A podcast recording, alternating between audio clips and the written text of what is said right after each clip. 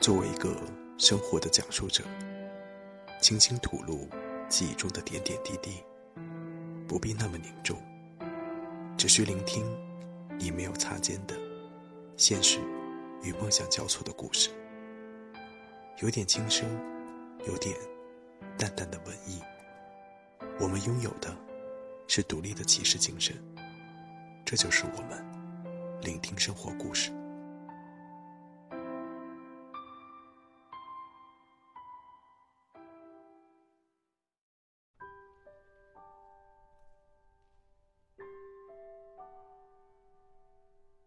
各位聆听们，听完前两期《深海诱惑》，大家是不是都会有一种预感呢？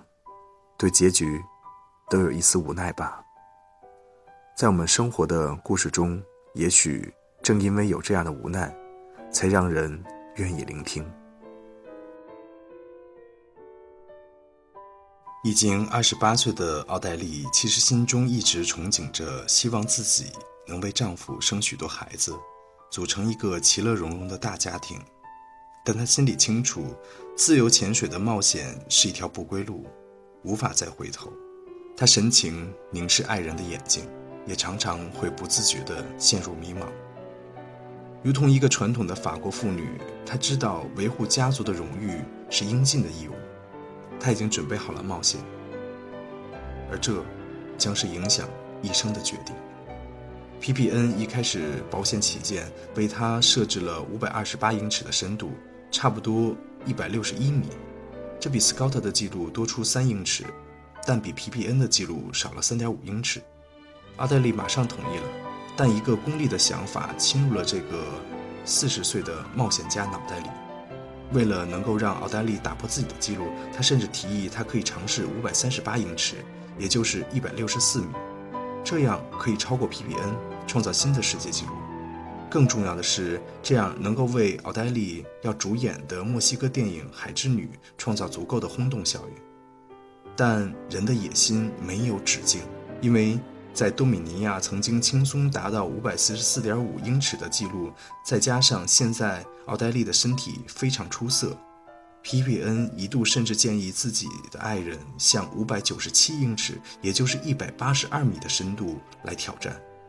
奥黛丽不禁几乎目瞪口呆，已经不惑的皮比恩依然保持着年轻人的冒险精神，而现在自己的妻子成了他眼中最好梦想的实现者。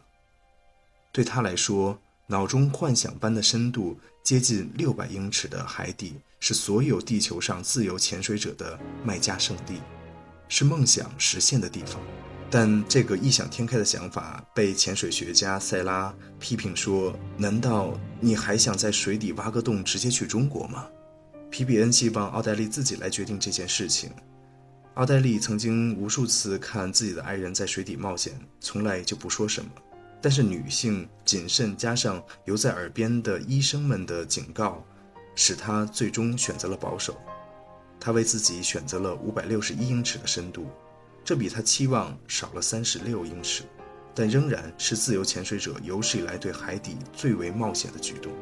那天早上，阴云布满了总是蔚蓝的天空，狂风将房间的门重重地合上，巨响把皮皮恩从幻想中拉回了现实。从昨天晚上开始，他就不断被脑中创造历史的景象所吸引，甚至没有注意到身边的妻子以外的任何事物。现在出现的暴风雨无疑是一个非常不好的兆头，他心里非常清楚，是不是要放弃这次行动，他难以抉择，因为载着记者和摄影师的十五条船已经等候在水面上，其中还包括《海之女》电影的电影摄制组。到了中午，暴风雨终于停了下来，而潜水随即开始。奥黛丽思考着潜水过程时，皮皮恩。正紧张地和助手们为他准备潜水设备，他显得有点激动。助理犯了一点点错误，他就勃然大怒。后来助理们都被他赶走了，他一个人来准备这些工作。最后，他打开气囊的真空管，确保小气袋中有空气，以保证在水下必要时上浮气囊能够顺利打开，把妻子带回水面。但是，他忘了。检测气袋的气压。P.P.N 在奥黛丽的手腕上系了一条红色的丝带，必要的祷告被无数次的反复背诵着。身穿着黄色潜水服的奥黛丽微笑着跳进了水中，在完成了一些必备的检测后，他深吸了一口气，随即消失。快，快，一定要快！P.P.N 口中不断默念着，手中拿着秒表，急切地问着助手。他为什么下潜的这么慢？实际上，奥黛丽用了一分四十二秒就潜到了水底，比三天前的实地训练整整快了十四秒。现在，奥黛丽只需打开回声设备的口袋栓，拉开气袋拉链，就可以随着膨胀的气囊回到水面，迎接掌声，在皮皮恩的怀抱中享受成功的幸福。他打开拉链。一边气袋向气囊放出每英寸三千磅压强的压缩空气，但没料到气囊竟然没有膨胀。发生了什么？为什么他还不上浮操作呢？到底怎么了？是不是像旁边几个自由潜水者家那样说，气囊中可能没有足够的上浮空气？半分钟过去了。如同一个世纪那么漫长，随着水底每英寸超过两百磅的压力的折磨，紧急氧气通道几乎被压扁了。水中的安全助理伯纳德不顾一切用嘴向上浮的气袋吹气，但这远远不够。他还在五百三十八英尺的海底，时间已经过去了一分钟，他已经不可能在如此深的水底来通过气囊获取空气。许多专家确信这么做会导致溺水，或者心律失常和肺部过于扩张而无法呼吸。也许因为他过于放松而没注意到危险的降临。他就像一个执行任务的士兵，更像是一个完美主义者。安全救生员帕斯科已经跳下了水，开始营救任务。奥黛丽之前曾不止一次对他说。只要我没失忆，就不要主动上来给我氧气瓶。我需要完成这个冒险。帕斯科在水底没有能够搞定那个该死的气囊，而另一个水下的救生员离他还有二百六十英尺的距离，不可能马上赶到。帕斯科简直要绝望了。几乎已经被时间折磨疯的皮皮恩自己拿着水下呼吸装备潜入水中。而此刻，奥黛丽在帕斯科的怀中，完全没有了反应。最为糟糕的是，现在不能把他马上带上水面，因为这样巨大的压力骤变会要了他的命。帕斯科的恐惧越来越强烈。对于任何一个自由潜水者来说，在水下待两分钟已经是极限了，随后知觉就会消失。现在甚至有可能两个人都葬身在大海。唯一的办法就是把他先带到二百九十五英尺的深度。感谢上帝的是，六十三秒钟后，皮皮恩赶到了，从帕斯科手中接过了自己的妻子。皮皮恩终于浮出水面，巨大的压力骤降对他们的内脏打击很大，鲜血从奥黛丽的口中涌出。那时，距离他上一次呼吸已经足足过去了八分三十八秒。皮皮恩感觉到他的脉搏还在，于是疯狂地对爱人进行人工呼吸。国际潜水组织雇佣的医生们围在旁边进行急救。塞拉看着他的眼睛，知道脉搏不过是一个假象，他的大脑已经死亡了。接下来的一切都是无用的。摩托艇冲到岸边，无望的人们拥着奥黛丽来到医院。皮皮恩坐在手术室的长凳上，身体几乎失去了生命力，表情和死人几乎没有任何区别。深海网站的记者保罗说：“我觉得这对他来说是一个致命打击。当我和皮皮恩分开时，我认为再也不会见到活着的他了。”葬礼在迈阿密海滩旁几十公里的墓地进行。皮比恩把自己爱人的骨灰撒在了他们曾经享受、激动和快乐的海洋后，就一直把自己关在家里，仿佛……从这个世界消失了一样。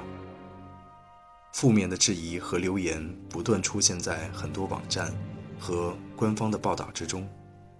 为什么皮皮恩要把摄像机绑在奥黛丽的救生设备上？为什么设置那么多的水下救生员而导致混乱？为什么不让奥黛丽穿上很多自由潜水者拥有的带有自动上浮求生功能的潜水衣？为什么不聘请专家来设置一切的潜水过程，来操作具体的准备工作，避免事故发生？为什么水面上没有急救设备？等等等等，这些问题让皮皮恩。寝食难安。短短的时间里，他瘦了二十二磅，他也无法开始工作，更无法为国际潜水组织做事故调查报告。这些东西在皮皮恩看来触目惊心，难以接受。同时，他要应付一些莫名其妙的起诉。这段时间，皮皮恩被不公平的对待，遭受了心理上巨大的创伤，而入院治疗。皮皮恩问自己。为什么？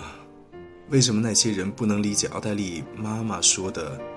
任何人都不应该被指责，是大海，永远带走了他。有生以来第一次，皮皮恩无法接近大海。他知道那蔚蓝只会揭开伤疤，提醒他不会再有一个女人能够如此深入他的生命，和他一起分享快乐和痛苦。难以自拔的他，整天与曾和奥黛丽一起拥有的游艇“奥罗肯号”待在一起。他想把对奥黛丽的倾诉一字不漏地说给这艘游艇，因为只有这艘游艇曾经分享过他们的一切。他甚至打算追随奥黛丽而去，希望能在那个蔚蓝的世界与她重逢。但朋友的劝阻打消了他的念头。奥黛丽是那样安详地离开。是上天的安排，但你现在不可能做到，这样怎么可能跟他再会呢？皮皮恩决定在爱妻离开九个月之后尝试五百五十八英尺的深度，这也是奥黛丽最后一次训练达到的深度。他说：“虽然几乎所有朋友都反对，但这是必须要完成的事情，否则他将永远禁锢在痛苦和自责的深渊之中。”当一切归于平静之后，你可能会选择透过海洋的蔚蓝，来重温这个传奇般的故事。那些看到过垂头鲨中半裸美人的人们会说：“当然，那现在是他所在的地方。”另一些人可能会说：“当然，他在深蓝中消失。”不过，还有一件事情，你们都不知道。那幅画是奥黛丽所画的。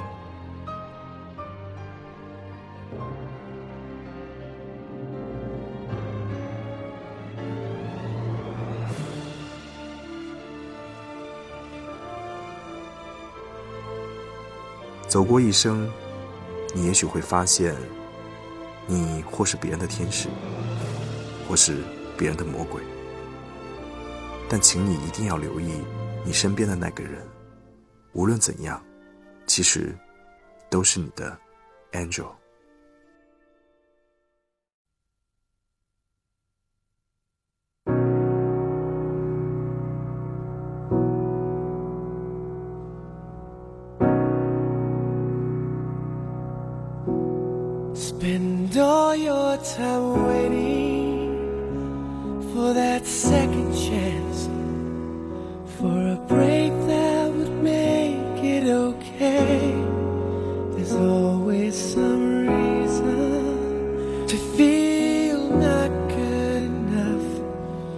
It's hard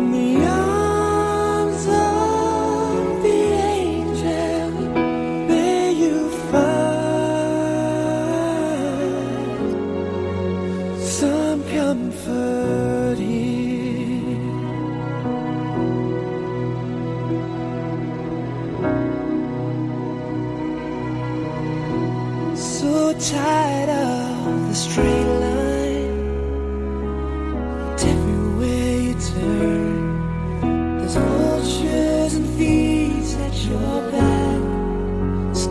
Keeps on twisting. Keep on.